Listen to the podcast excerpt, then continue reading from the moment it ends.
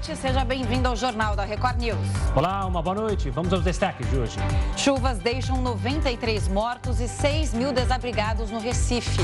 Comissão do Tribunal Superior Eleitoral valida testes realizados em urnas eletrônicas. Brasil tem três casos suspeitos da varíola dos macacos.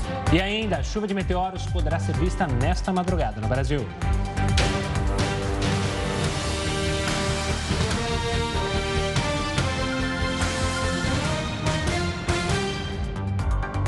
Nós abrimos essa edição do Jornal da Record News falando da tragédia no Recife. Subiu para 93 o número de mortos por causa das chuvas dos últimos dias. De acordo com a Defesa Civil do Estado, 24 pessoas ainda não foram encontradas.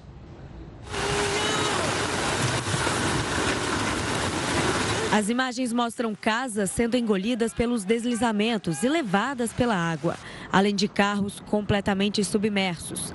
Muitas regiões ficaram irreconhecíveis.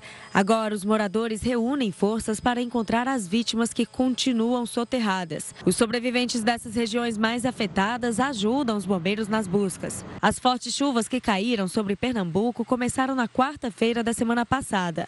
Na mesma data, o Centro Nacional de Monitoramento e Alertas de Desastres Naturais, órgão do governo federal, emitiu um alerta sobre o risco alto de chuvas intensas e deslizamentos na região região metropolitana do Recife. A prefeitura da capital só acionou o plano de contingência dois dias depois, quando a Agência Pernambucana de Águas e Clima emitiu um outro comunicado confirmando a previsão de temporais. Pelo menos 14 municípios foram colocados em situação de emergência.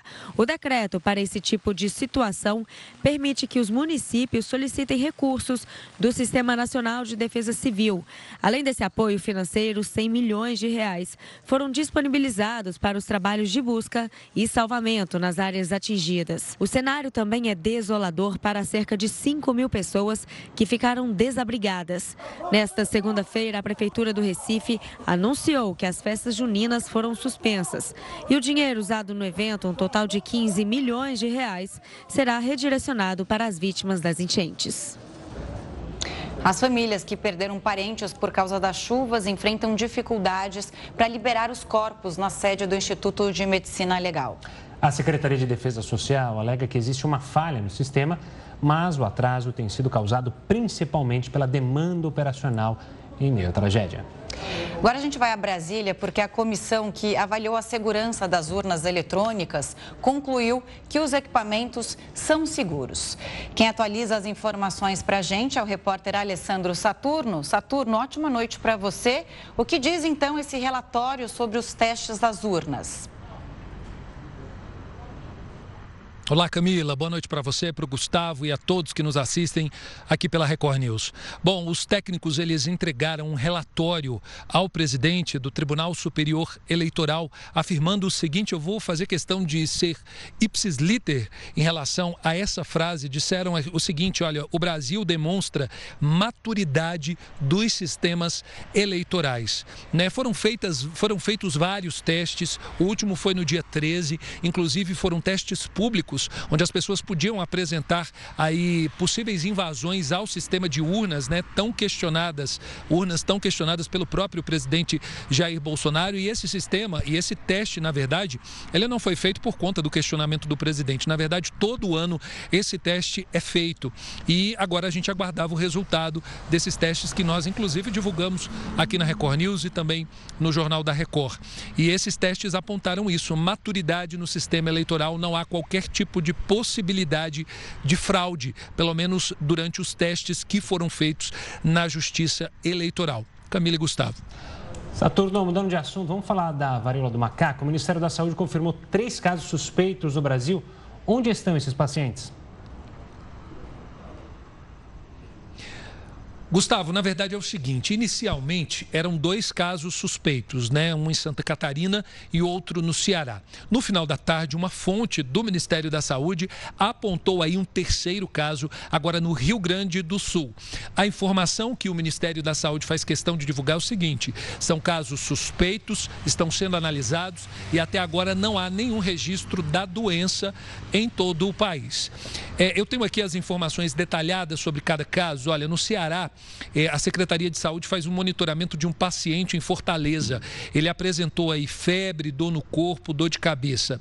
Em Santa Catarina, o paciente ele buscou aí a unidade de saúde primária, também com os mesmos sintomas, febre, dor de cabeça. Só que esse paciente ele já tinha aí algumas lesões no corpo. E o paciente do Rio Grande do Sul, ele veio de uma viagem de Portugal, estava em Porto e chegou ao Brasil no início de maio, por volta do dia 10 de maio, e apresentou aí também dores de cabeça, dores musculares e febre muito forte. E agora é, o Ministério da Saúde está fazendo esse monitoramento. Nós temos aí uma fala do ministro da Saúde que ele abordou esse assunto hoje sobre como que o Ministério e o governo estão fazendo para poder é, conter esse avanço né, dessa, desses casos de varíola do macaco, casos suspeitos. Vale a pena, vale a, pena a gente lembrar. Vamos ouvir o ministro ministro da Saúde. É uma situação que exige das autoridades sanitárias é, um monitoramento, mas conforme a própria Organização Mundial de Saúde já tem reiterado, não é algo que leve a uma preocupação é, de maior intensidade para o sistema de saúde. Camila e Gustavo, é, eu fiz questão né, de, antes da gente entrar aqui na apuração, é, ligar. A gente está vindo de uma pandemia, né? Covid. Então, quando se fala em um novo vírus, em um uma nova doença, todo mundo fica em alerta, né? Eu fiz questão de conversar com o professor Gonzalo Vecina, Vecina na verdade, Gonzalo Vecina pronunciar o nome dele, senão ele fica chateado, corretamente, senão ele fica chateado. O professor, ele foi ex-presidente da Anvisa, Agência de Vigilância Sanitária. E eu perguntei para ele, professor, há o que se preocupar com essa, com essa varíola né, do macaco, esse vírus? Ele disse o seguinte, Alessandro, inicialmente as pessoas sim precisam ter cautela, mas a preocupação tem que partir principalmente das autoridades, Ministério da Saúde, autoridades sanitárias também ligadas ao governo federal. Isso porque já existe uma vacina na Europa e ela precisa chegar aos trabalhadores e também a população que precisa, né? principalmente aqueles que estão trabalhando na ponta. Então a preocupação inicial é com aqueles que estão trabalhando na ponta e das autoridades. É, em relação aos cuidados que precisam ser que as pessoas precisam ter, na verdade, ele fala o seguinte: como esse é um vírus de contato, ele não vai ter uma disseminação, a exemplo do que aconteceu com a Covid-19. Então ele fez esse alerta. É claro que é preocupante, né? São casos suspeitos que precisam ser analisados e ele falou isso, que as autoridades já estão fazendo o trabalho, mas pelo menos por enquanto ele falou que não há motivo para qualquer tipo de pânico e ele fez, é, fez esse alerta, né? Uma pessoa que realmente é estudiosa, entende, já trabalhou na Anvisa, foi presidente da Anvisa e mandou esse recado é, por meio dessa apuração que eu fiz lá com ele. Camila, Gustavo. Há uma preocupação também, porque já há um caso confirmado na Argentina. Né? O que os especialistas dizem é que não precisa realmente pânico e a OMS também descartou, por enquanto, a possibilidade de uma pandemia. Então, é isso, é a gente tomar cuidado, também usar máscara, né? que dizem que, que ajuda bastante. E vamos ver em relação à vacina, a vacina da, humana, né? da varíola, que o Brasil teve bastante, mas ela foi tirada de, em 1900 1970, então faz muitas décadas que as pessoas não se vacinam. Vamos ver como as autoridades vão proceder a partir de agora. Alessandro Saturno, que está de óculos hoje. Gostei dos óculos, viu? Boa noite para você. Gostou, Camila? É a idade chegando, então a gente não pode. Temos que enxergar bem, né? Olha, só complementando essa informação que você falou, a, a, a OMS disse o seguinte: soltou um comunicado no domingo falando que são 257 casos, para ser mais preciso, é, em 20 países. E realmente o que você falou, a, esse vírus ele é transmitido e é repassado para outras pessoas por meio do contato. Então você precisa ter contato com gotículas é, respiratórias, né? gotículas que saem da saliva é, uma, um, outra, um outro exemplo que ele disse, cama, é forro de cama que está contaminado. Então, cautela, e, e, realmente é preciso ficar atento a essas informações que vão partir aqui do Ministério da Saúde. Camila e Gustavo. Boa, Saturno. Uma ótima noite, uma ótima semana a todos. Olha, vamos agora ao vivo para Jabotão dos Guararapes, região metropolitana do Recife, para falar com o repórter Tiago Raposo. Tiago, olá, uma boa noite. Como é que estão as buscas por desaparecidos? Elas continuam aí nessa noite? Oi, Gustavo, boa noite, boa noite, Camila, boa noite a todos. Na verdade, nesse momento, os bombeiros militares, eles encerraram as buscas e prometem retomar amanhã às quatro da manhã. Porém, nesse ponto aqui de Jaboatão, que fica vizinho ao Recife, nós temos o trabalho ainda de bombeiros civis voluntários e alguns moradores na área. Somente nesse ponto, foram quatro corpos resgatados de ontem para hoje. Só que duas mulheres ainda estão desaparecidas. A Maria Helena Ribeiro, de 45 anos, e a Maria José da Silva, de 65 anos, que é sogra da mais nova. Ao todo, nós já temos 93 mortos em todo o estado de Pernambuco devido às fortes chuvas. Esse temporal que começou ainda na quarta-feira da semana passada, mas se intensificou de fato no último sábado. E aí, durante o final de semana, os bombeiros começaram a ter mais trabalho, os corpos começaram a aparecer, superlotando, inclusive o IML. Então, a gente fica acompanhando toda essa situação, lamentando o que a população pernambucana vem passando nesse momento, principalmente na região metropolitana do Recife.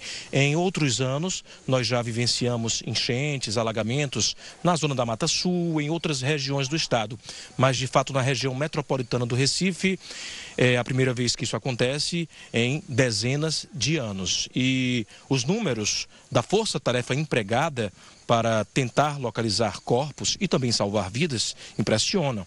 São 198 bombeiros militares somente de Pernambuco.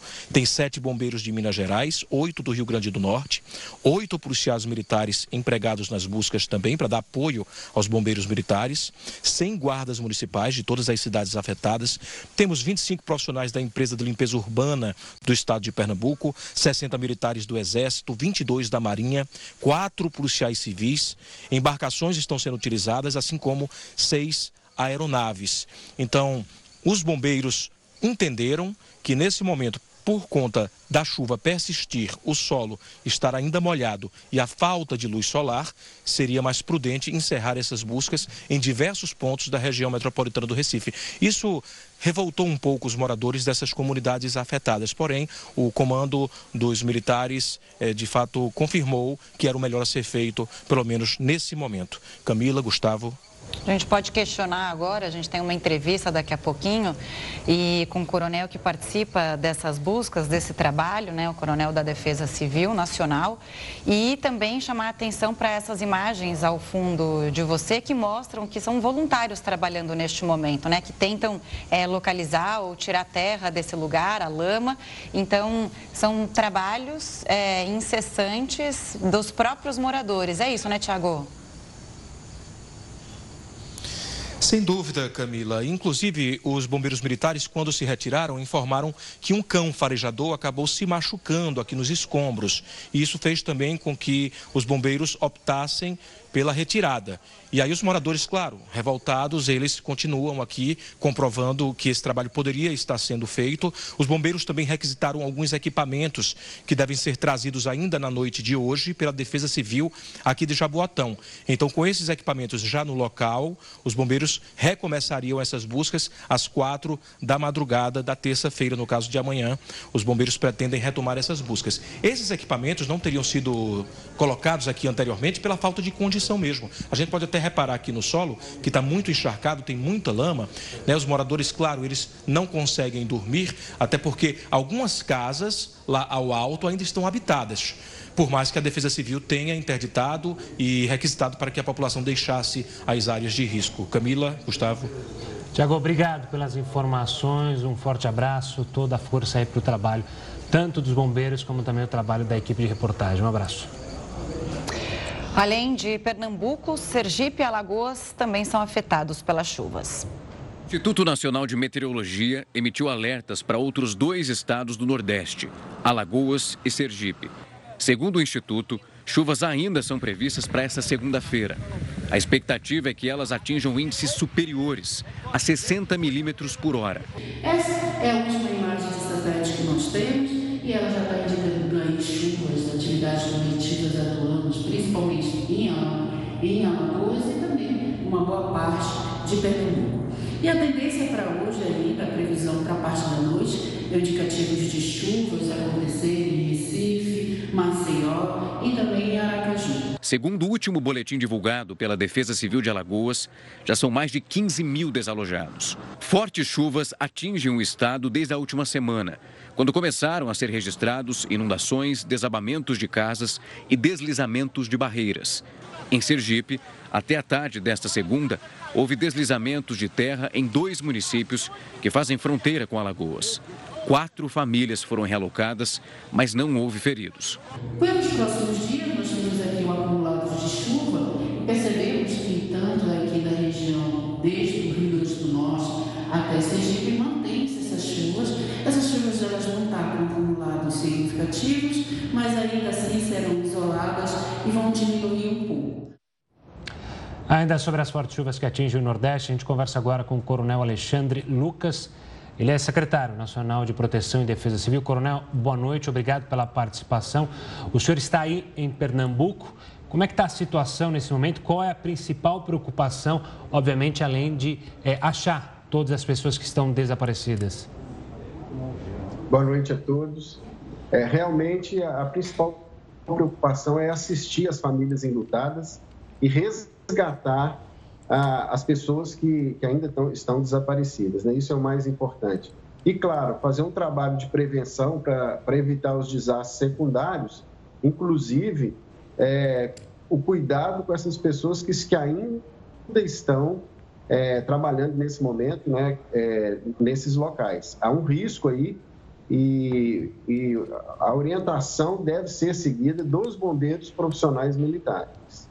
Coronel, boa noite da minha parte também. A gente viu aí a atualização do repórter, né? 93 mortos até agora, 6 mil desabrigados.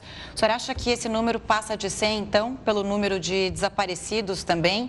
A gente viu que, pelo menos em Jaboatão dos Guararapes, as buscas foram adiadas até amanhã, suspensas, né? Devem ser retomadas às 5 da manhã. É, é um procedimento normal? É assim que acontece é, geralmente, né? O senhor que participa participa e está, infelizmente, à frente de todas essas tragédias e do resgate às vítimas e também do apoio às famílias enlutadas, como o senhor mesmo disse.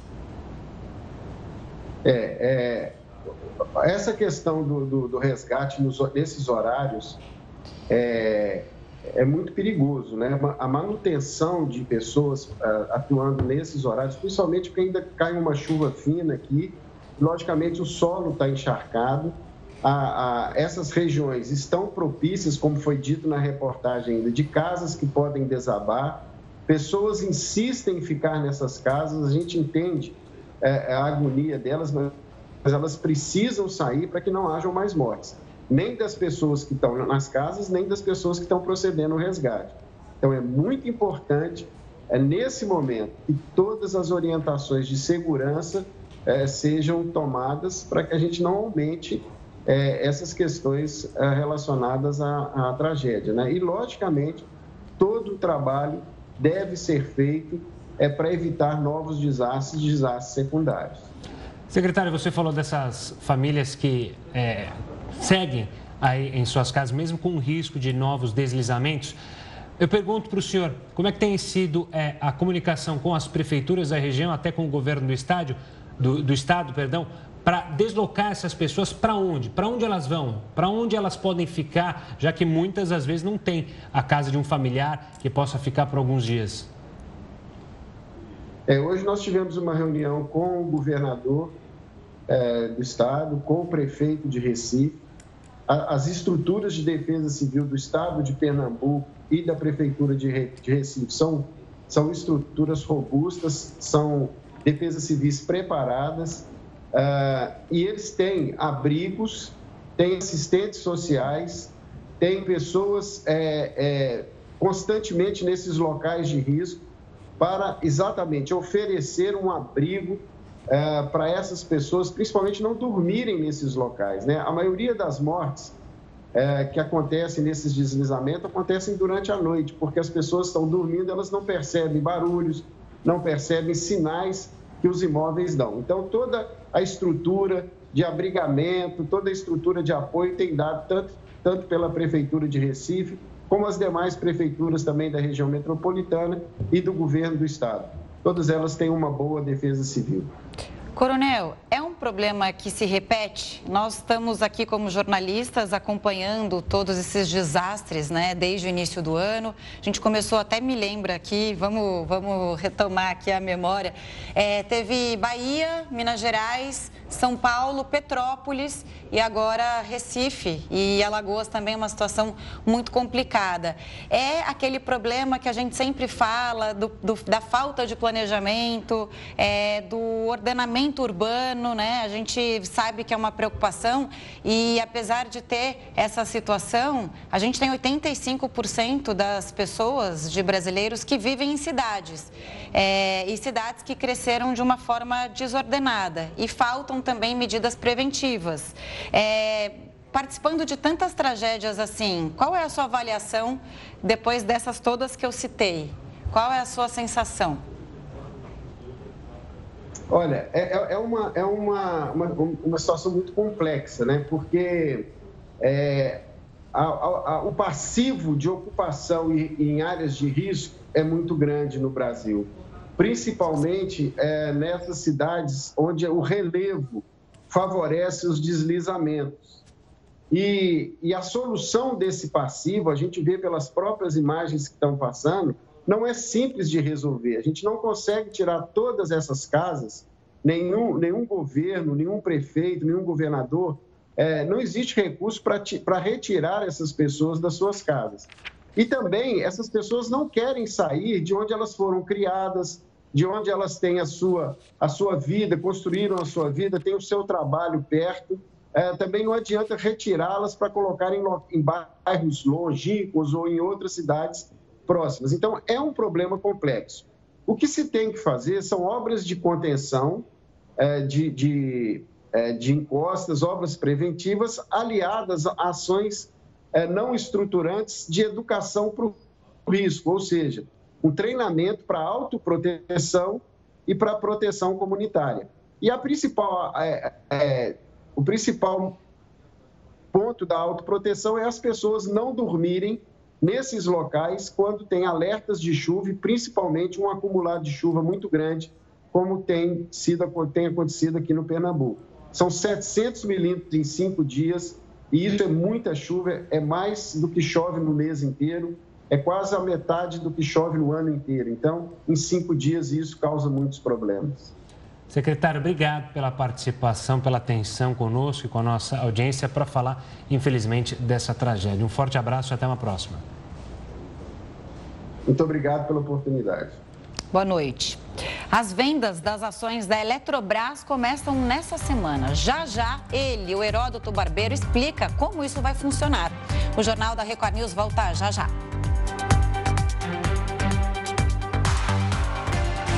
Estamos de volta para falar das vendas das ações da Eletrobras que começam na próxima sexta-feira. Assunto para ele, Heródoto Barbeiro. Heródoto, uma boa noite. Conta para a gente como é que vai funcionar o processo. Está tudo explicadinho? Já está tudo definido ou não? Já está. Está tudo aplicadinho. Outra coisa, Gustavo, isso já aconteceu duas vezes no passado. Quando foram vendidas ações da Petrobras e quando foram vendidas ações da Vale. Quando essas duas empresas colocaram ações no mercado, as pessoas puderam tirar parte do fundo de garantia ou todo o fundo de garantia para aplicar na Petrobras ou na Vale. No caso específico agora da Eletrobras, se é um bom negócio ou não, é só a gente dar uma olhadinha no mercado. O mercado é o seguinte: ah, todos os grandes bancos brasileiros, todas as grandes corretoras brasileiras já correram lá e já se classificaram para poder receber essa grana. Então, é sinal que é um bom negócio, senão elas não estariam correndo para isso. Agora, interessante é o seguinte: qual é a aplicação mínima? 200 reais. Qual é a aplicação máxima que uma pessoa pode fazer? Metade do saldo do fundo de garantia. Aí você, bom, mas eu não sei como é, quanto eu tenho no fundo de garantia. É simples. Tem um aplicativo muito fácil, muito simples, até dei uma olhadinha agora há pouco, que é o aplicativo do Fundo de Garantia. Então você entra lá, coloca os seus dados e você fica sabendo qual é o saldo que você tem lá no Fundo de Garantia. Aí você diz, bom, mas eu é, saí da empresa o ano passado, né? o Fundo de Garantia está inativo. Eu posso usar? Pode. Pode usar tanto o inativo, que está parado lá, a grana, ou você pode então tirar o dinheiro do local onde você está trabalhando agora. Dizer, bom, mas uh, o que é que me faz ter a sensação de que é um bom negócio? É que o fundo de garantia ele paga muito pouco. Ele paga metade do rendimento da caderneta de poupança, 3% ao ano. 3% é muito pouco. Compara com a inflação. Né? Se a inflação dos últimos 12 meses, é, do último ano, está por volta de 12%, eu vou receber só 3% e eu vou perder dinheiro na minha grana no fundo de garantia. Então, isso está fazendo também com que as pessoas pensem nessa possibilidade de pegar essa grana e aplicar na privatização da Petrobras. Bom, você diz, bom, aí o que, que eu faço? Eu abro lá o aplicativo e tem um detalhe: a compra da ação não é feita diretamente pela pessoa, é feita através de um fundo, ou os bancos ou as corretoras. Você escolhe lá, escolhe lá o banco que você tiver, um dos cinco grandes bancões brasileiros, há outros bancos lá para ser olhado. Mas, mas qual é o critério? O critério é o seguinte: primeiro, são instituições uh, estáveis. Mas eu acho que uma coisa que a gente não pode esquecer é o seguinte: banco nem corretora não faz isso de graça. Eles estão de olho, uh, eles estão de olho na taxa de administração que eles vão cobrar da pessoa que colocar o dinheiro lá. Então, varia, varia. Para ter uma ideia, estava olhando aqui, algumas corretoras querem cobrar 0,45, 0,50, 0,70. Eu vi um aqui que 0,75. E tem uma outra que está zero de taxa de administração. É só entrar ali, lá mostra todas. Aí você escolhe. Se tem uma que vai me cobrar zero, não vai me cobrar nada, pode ser que eu coloque meu dinheiro lá. Então, por esse motivo, não pode deixar de olhar a taxa de administração. Uma coisa razoável seria 0,20. 0,20 pelo trabalho que eles vão ter lá de pegar essa grana e colocar para ser investido. Detalhe: essa aplicação não é uma aplicação de curto prazo. Por que razão? Porque você vai comprar as ações e você vai ganhar dinheiro ah, quando a Eletrobras der lucro. Aí você recebe uma parte do lucro que chama dividendo. Ou então, se as ações forem lançadas no mercado a, a 10, de repente elas subirem para 15, aí você vai ganhar dinheiro. Bom, você dizer, bom, se eu ganhar dinheiro eu posso desistir? Pode. Mas para onde vai a grana? A grana volta para o fundo de garantia para o tempo de serviço. Engorda o fundo. E aí eu vou poder tirar naquelas situações em que qualquer pessoa pode tirar dinheiro do fundo de garantia. Para a compra da casa própria, para tratamento de saúde. Está especificado lá no, lá, lá, lá, lá no aplicativo. E aí a pessoa pode tirar. Então é um passo importante. Outro passo importante é o seguinte: não são todas as pessoas que têm o costume, têm o hábito de aplicar no mercado financeiro. Isso é aplicação do mercado de ações. Nós precisamos nos acostumar com isso. Em outros países do mundo, a maior parte das pessoas tem ações de alguma coisa. Ela compra, vende, vive do dividendo, e nós aqui não temos o hábito. É muito pouco ainda. É verdade que recentemente aumentou bem, mas numa população de 210 milhões de pessoas, nós temos muito pouca gente. Então, eu acho que é uma chance para você ganhar algum dinheiro esse dinheiro retornar para uma aplicação social importante, como, por exemplo, a compra da casa própria. Detalhe: só tem uma semana para fazer isso. Como o Gustavo disse, começa, começa na sexta-feira, dia 3. Vai até o dia 8 só. Então, nesse período de uma semana, você pode entrar lá e dizer: olha, eu quero uh, uh, que a corretora tal, o banco tal, você autoriza ele entra na sua conta do Fundo de Garantia, que você já sabe o saldo, e diz: olha, eu quero aplicar 10%, 20% ou a metade do que eu tenho lá. Isso vai depender, logicamente, da matemática né? e do orçamento que cada um de nós tem em relação ao dia a dia, pagamento disso, pagamento daquilo. Então, é uma oportunidade interessante essa, aberta com a privatização da Eletrobras. Boa, HB. Informações valiosas. Você volta daqui a pouquinho aqui no Jornal da Record News. Até já, Até já. mestre. Morreu hoje no Rio de Janeiro um dos mais consagrados atores e diretores de cinema, teatro e TV do Brasil, Milton Gonçalves. O repórter Pedro Paulo Filho está em frente ao apartamento do Milton Gonçalves, traz os detalhes para a gente. Pedro, boa noite para você. Já há informações sobre o velório? Já sim, Camila, a partir das 9 horas da manhã, o Teatro Municipal no centro da cidade vai abrir as portas para a despedida de amigos, também de fãs e personalidades. E a partir das 3 horas da tarde, às 3h15, o corpo estará no crematório da penitência, aí numa cerimônia reservada para familiares e amigos na região portuária aqui do Rio de Janeiro. Antes de tudo, uma boa noite para você, boa noite, Gustavo, e a todos que acompanham o Jornal da Record News.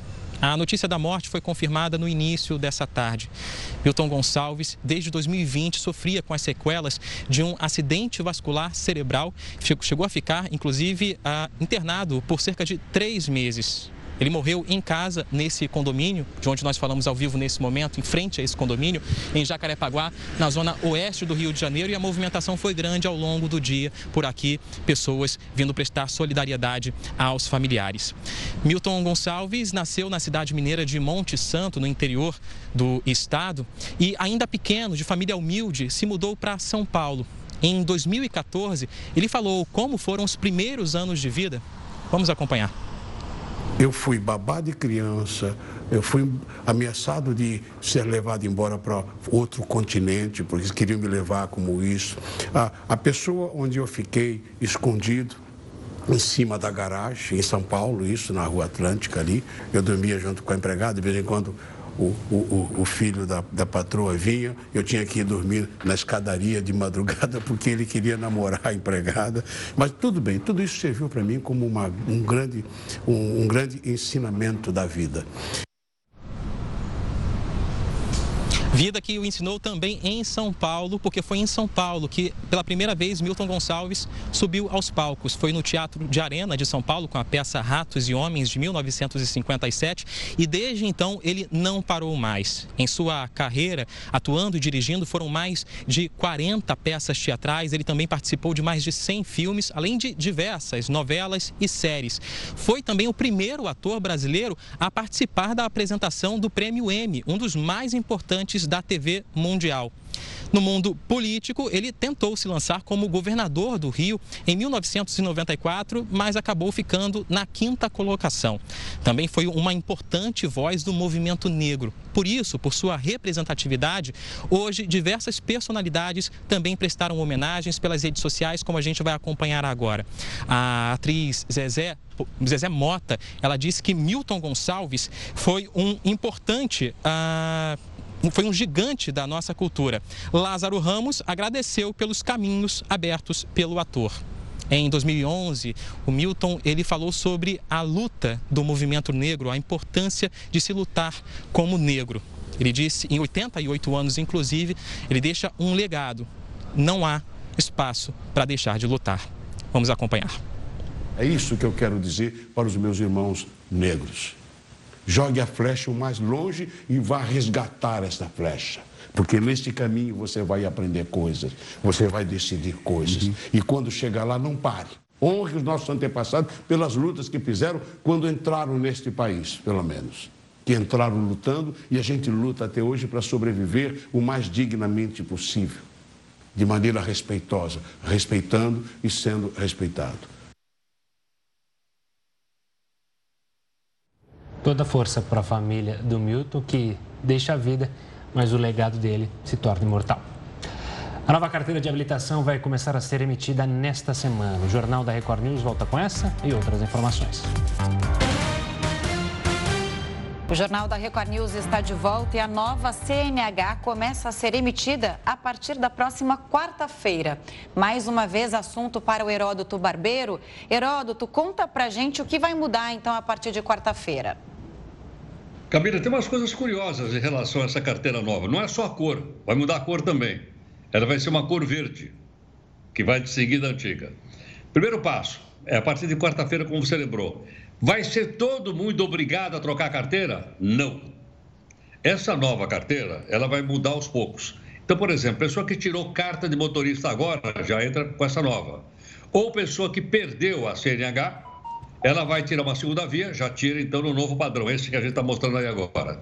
E olha, tem umas coisas curiosas nesse, nesse documento, que é o seguinte: é, você vai poder colocar o nome social.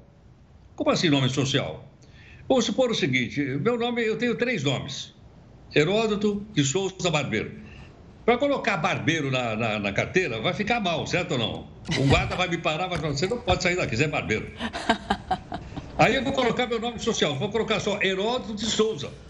Eu me escondo lá, não ponho o barbeiro. Então eu, eu vou poder colocar meu nome social lá. Olha que interessante. Outra coisa, suponha que eu fui adotado a qualquer momento da minha vida por uma pessoa, né? por um meu pai afetivo ou por minha mãe afetiva eu posso colocar o nome deles na carteira.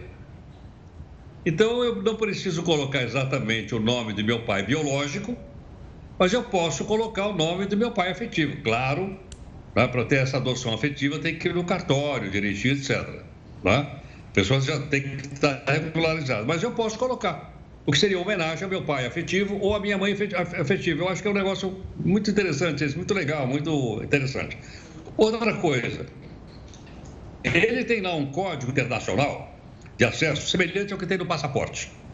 Esse código de acesso internacional é o seguinte: você, é, ele pode ler, ele lê em três línguas.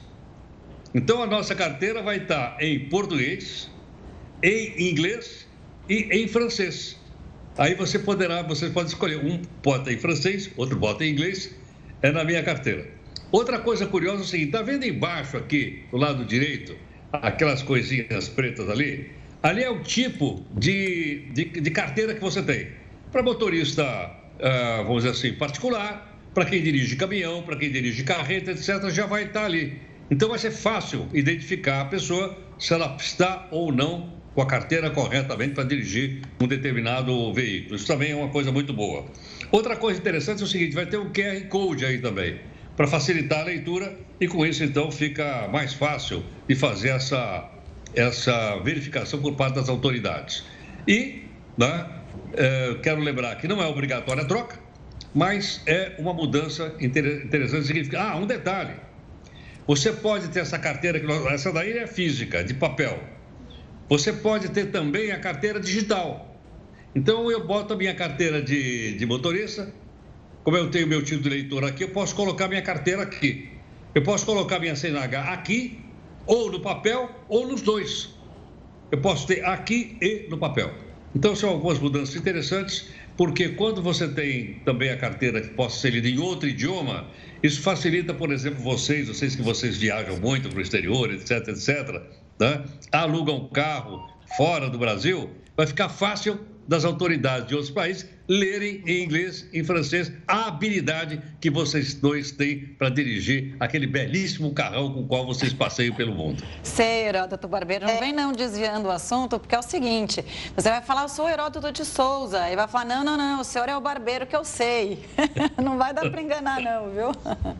Não vai sair daqui não, não vai sair daqui não. Não vai. Eu sei das estripulias aprende que você... Aprende a carteira dele. É, aprende a carteira porque nós sabemos as estripulias que ele fazia com a Kombi. Não deixa ele continuar circulando. Heraldo, vai descansar, tem uma ótima semana, a gente se encontra amanhã, combinado? Até amanhã, queridos. Obrigado. Beijo grande. Beijo, tchau, tchau.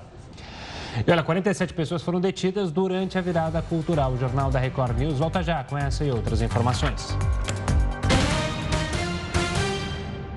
Após a virada cultural registrar diversos arrastões, a polícia prendeu 47 suspeitos e apreendeu 51 celulares. Vamos conversar então com o Tiago Gardinali sobre esse assunto. Tiago, boa noite. Qual é esse balanço, hein? Olá, Camila. Boa noite a você, o Gustavo, a todos que acompanham o JR News. Eu falo direto aqui do Vale do Anhangabaú, onde nesse momento um dos palcos da virada cultural está sendo desmontado. O evento aconteceu aqui, reuniu muitas pessoas e também registrou muitos arrastões, furtos e roubos de aparelhos de telefone celular. Inclusive, eu estive aqui na madrugada de sábado para domingo, acompanhando as ocorrências policiais, as pessoas que estavam é, gravando os shows, que estavam com aparelhos aparelhos de celular nas mãos e acabaram sendo roubadas.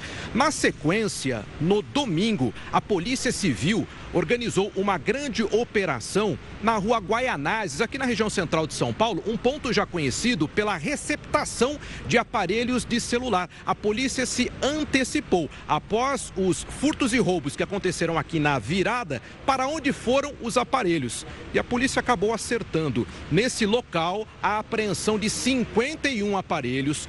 47 pessoas foram encaminhadas para a delegacia para averiguação, 15 permaneceram detidas. E um detalhe que chama atenção: todos eles estrangeiros, pessoas do Senegal, é, pessoas do Guiné-Bissau, Haiti, Colômbia, uma quadrilha de estrangeiros especializada na receptação de aparelhos de celular, a maior parte deles de última geração, modelos novos, que depois são revendidos no mercado paralelo.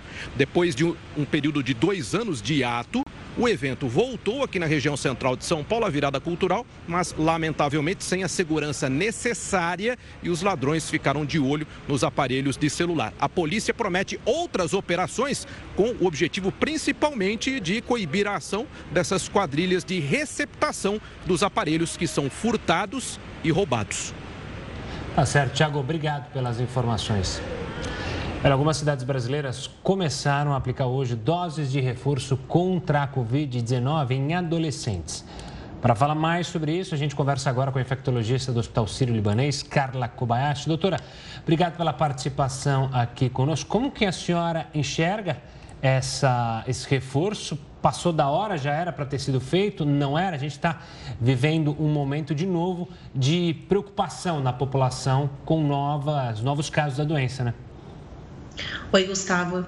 Isso mesmo. A gente começa a observar aí, desde o início de maio, né, um aumento do número de casos, né, que a gente já vê refletindo aí na, nas curvas nacionais, né, é, e em paralelo a isso, a gente passa a ter essa estratégia de ampliar essa dose de reforço, né, para maiores de 12 anos, né.